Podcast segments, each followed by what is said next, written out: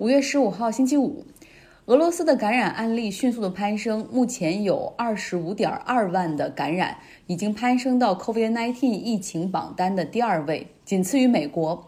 死亡人数比较少，只有两千三百人，但普遍认为这个数据还需要校正哈，因为有一些死亡人数好像没有被按照 COVID-19 的感染而算进来。俄罗斯有超过一半的感染都出现在首都莫斯科。那目前莫斯科的 ICU 病床的饱和程度也达到了百分之七十，很多一线的医护人员也出现了生病的状况，也就是曾经在武汉、在意大利伦巴第、在纽约所发生的事情，可能现在在俄罗斯的莫斯科也正在上演。那不仅如此呢，俄罗斯本土一家国企的下属公司所生产的呼吸机还造成了安全隐患。在圣彼得堡的医院里面，他们的这款国产呼吸机起火，造成五名病人死亡。莫斯科也同样出现了一起呼吸机起火的状况，造成一人死亡。俄罗斯政府在三月份的时候是花了一亿美元向这家公司购买了五千七百台呼吸机，除了分给俄罗斯的医院之外，还送给了一些给美国作为捐助物资。那美国方面表示说，所收到的俄罗斯的呼吸机目前都准备去退回给俄罗斯的这家工厂了。这周前几天，我写过一篇文章，叫《马斯克疯了》，就是说他口出狂言，而且违法的开放工厂去复工。那看到《纽约时报》有一篇评论员文章写得很好，跟大家分享一下。作者说：“我不同意你们说马斯克疯了，我认识他快二十年了，他一直都是一个风趣幽默、粗鲁的、有魅力的、有强迫性的、爱说好话。”也非常难对付，大嘴巴容易发火，又极度自信的一个综合体。他一直是这样的一个人，言外之意就是马斯克一直这么疯，好吗？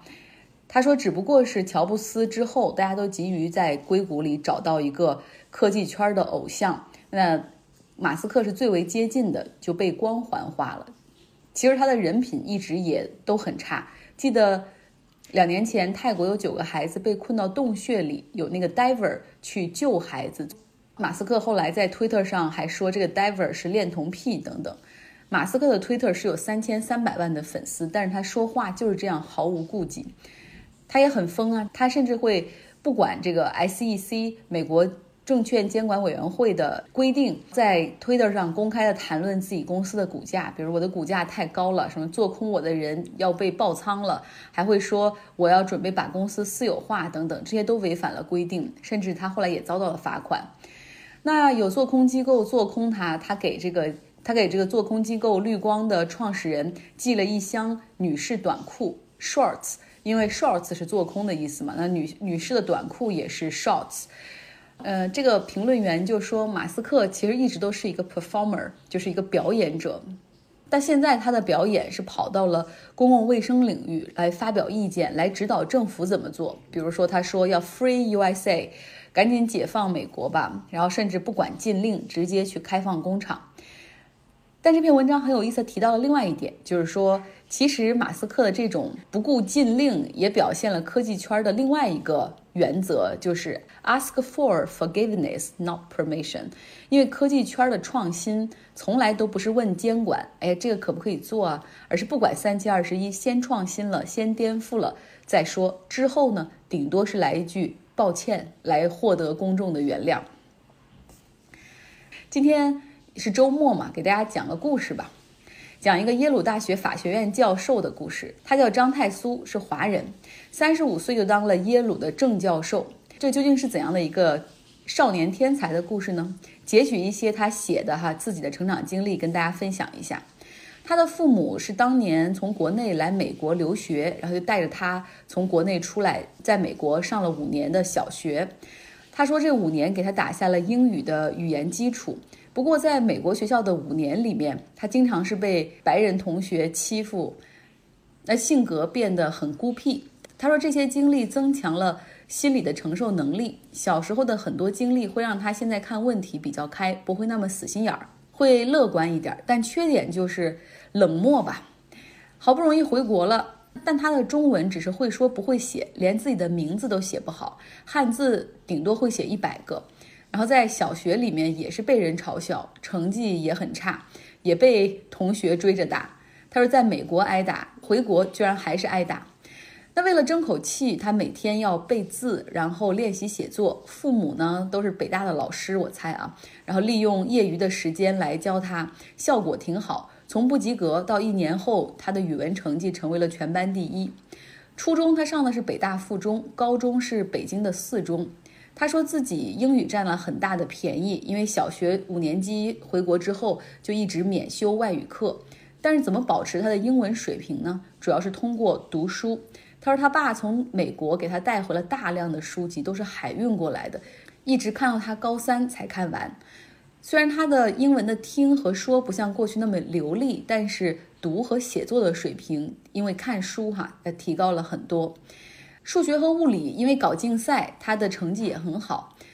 然后呢，又因为看书很多，他的语文成绩也很好，也不用担心。唯一让他担心的是化学，他不爱学化学，甚至有的时候一百五十分只考过二十分。但是他当时也不担心哈，他只要好好学，分数就会上去。不靠化学给争分，但不要太吃亏就行了。他的成绩在国内考北大是绝对没有问题的，但是在高二下学期的时候，跟父母提出要出国上学的事儿。为什么会选择出国呢？因为他的喜好比较偏文科，但是国内的大学专业选择会比较死。假如说去北大的话，他可能会读经济，但是自己又不是真的喜欢经济，但因为没有什么太太适合的专业。后来他想了想，只有在美国可以不受这样的专业限制，于是决定出国上学。在美国，大学本科主要强调的是基础教育加上专业课，然后你可以有主修和 minor，就是辅修的一些课。刚开始呢，他想去的是哈佛，但是哈佛录取之前有一个最后的面试，他却搞砸了哈，因为跟面试官吵了起来。面试官好像是负责公司法的律师，而那个时候他看了很多。这种左派的一些书籍，然后对公司和商业有点不屑一顾。申请耶鲁就比较顺利，他和面试官聊了三个半小时，后来就很快拿到了录取通知书。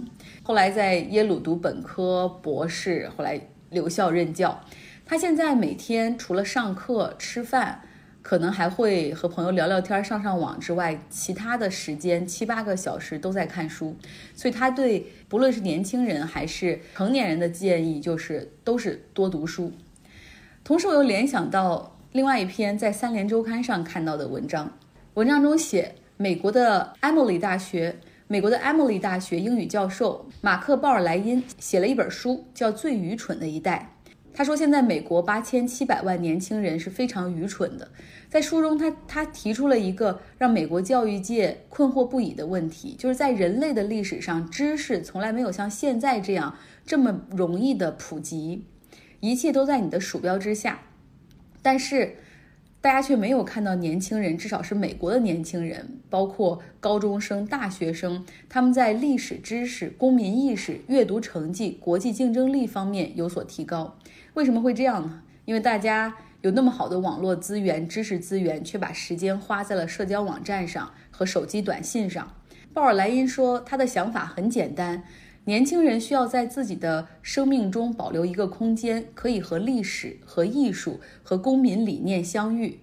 他相信每一个人在年轻时都应该多读书，学习更多的知识。而互联网的危险就在于，它的知识和信息资源过于庞大。人们以为再也不需要将这些知识和信息化为自己的东西，因为你只要谷歌一下，什么都出来了，何必花自己的时间去记呢？那你们觉得二战只是一个标注了时间和地点的事件吗？那么你觉得卢梭当时在瓦尔登湖畔想了些什么呢？那哈姆雷特关于生命意义的冥想真的和你无关吗？不，这些都是在构建一个正在发展中的思维和人格的原材料。你必须意识到，它不只是信息，而是包含着深层的道德、心理和哲学的价值。它会从内部塑造你的精神，而不是你需要的时候调用一下的外部材料。就像林肯在哥里斯堡的演讲，你可能记住了优美的词句，但是还不够。你需要从中领悟的是真正的民主的意义。包括美国起源的解释，那才算真的懂了，而不是迅速的在网上浏览一下、看一下维基百科就能得到的。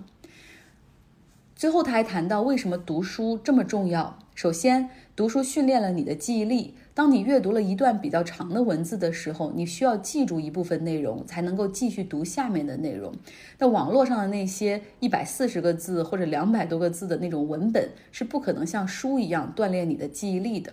第二，就是读书锻炼的是你的想象力。没有图像，没有视频，你必须在头脑中想象着这些角色的形象。而最重要的是，如果不读书的话，你有什么东西可以替代呢？因为像哲学、政治、历史，你是必须通过读书才能消化的。好了，今天给大家分享的这些，希望对你可以有所启发。大家周末快乐，找时间看书。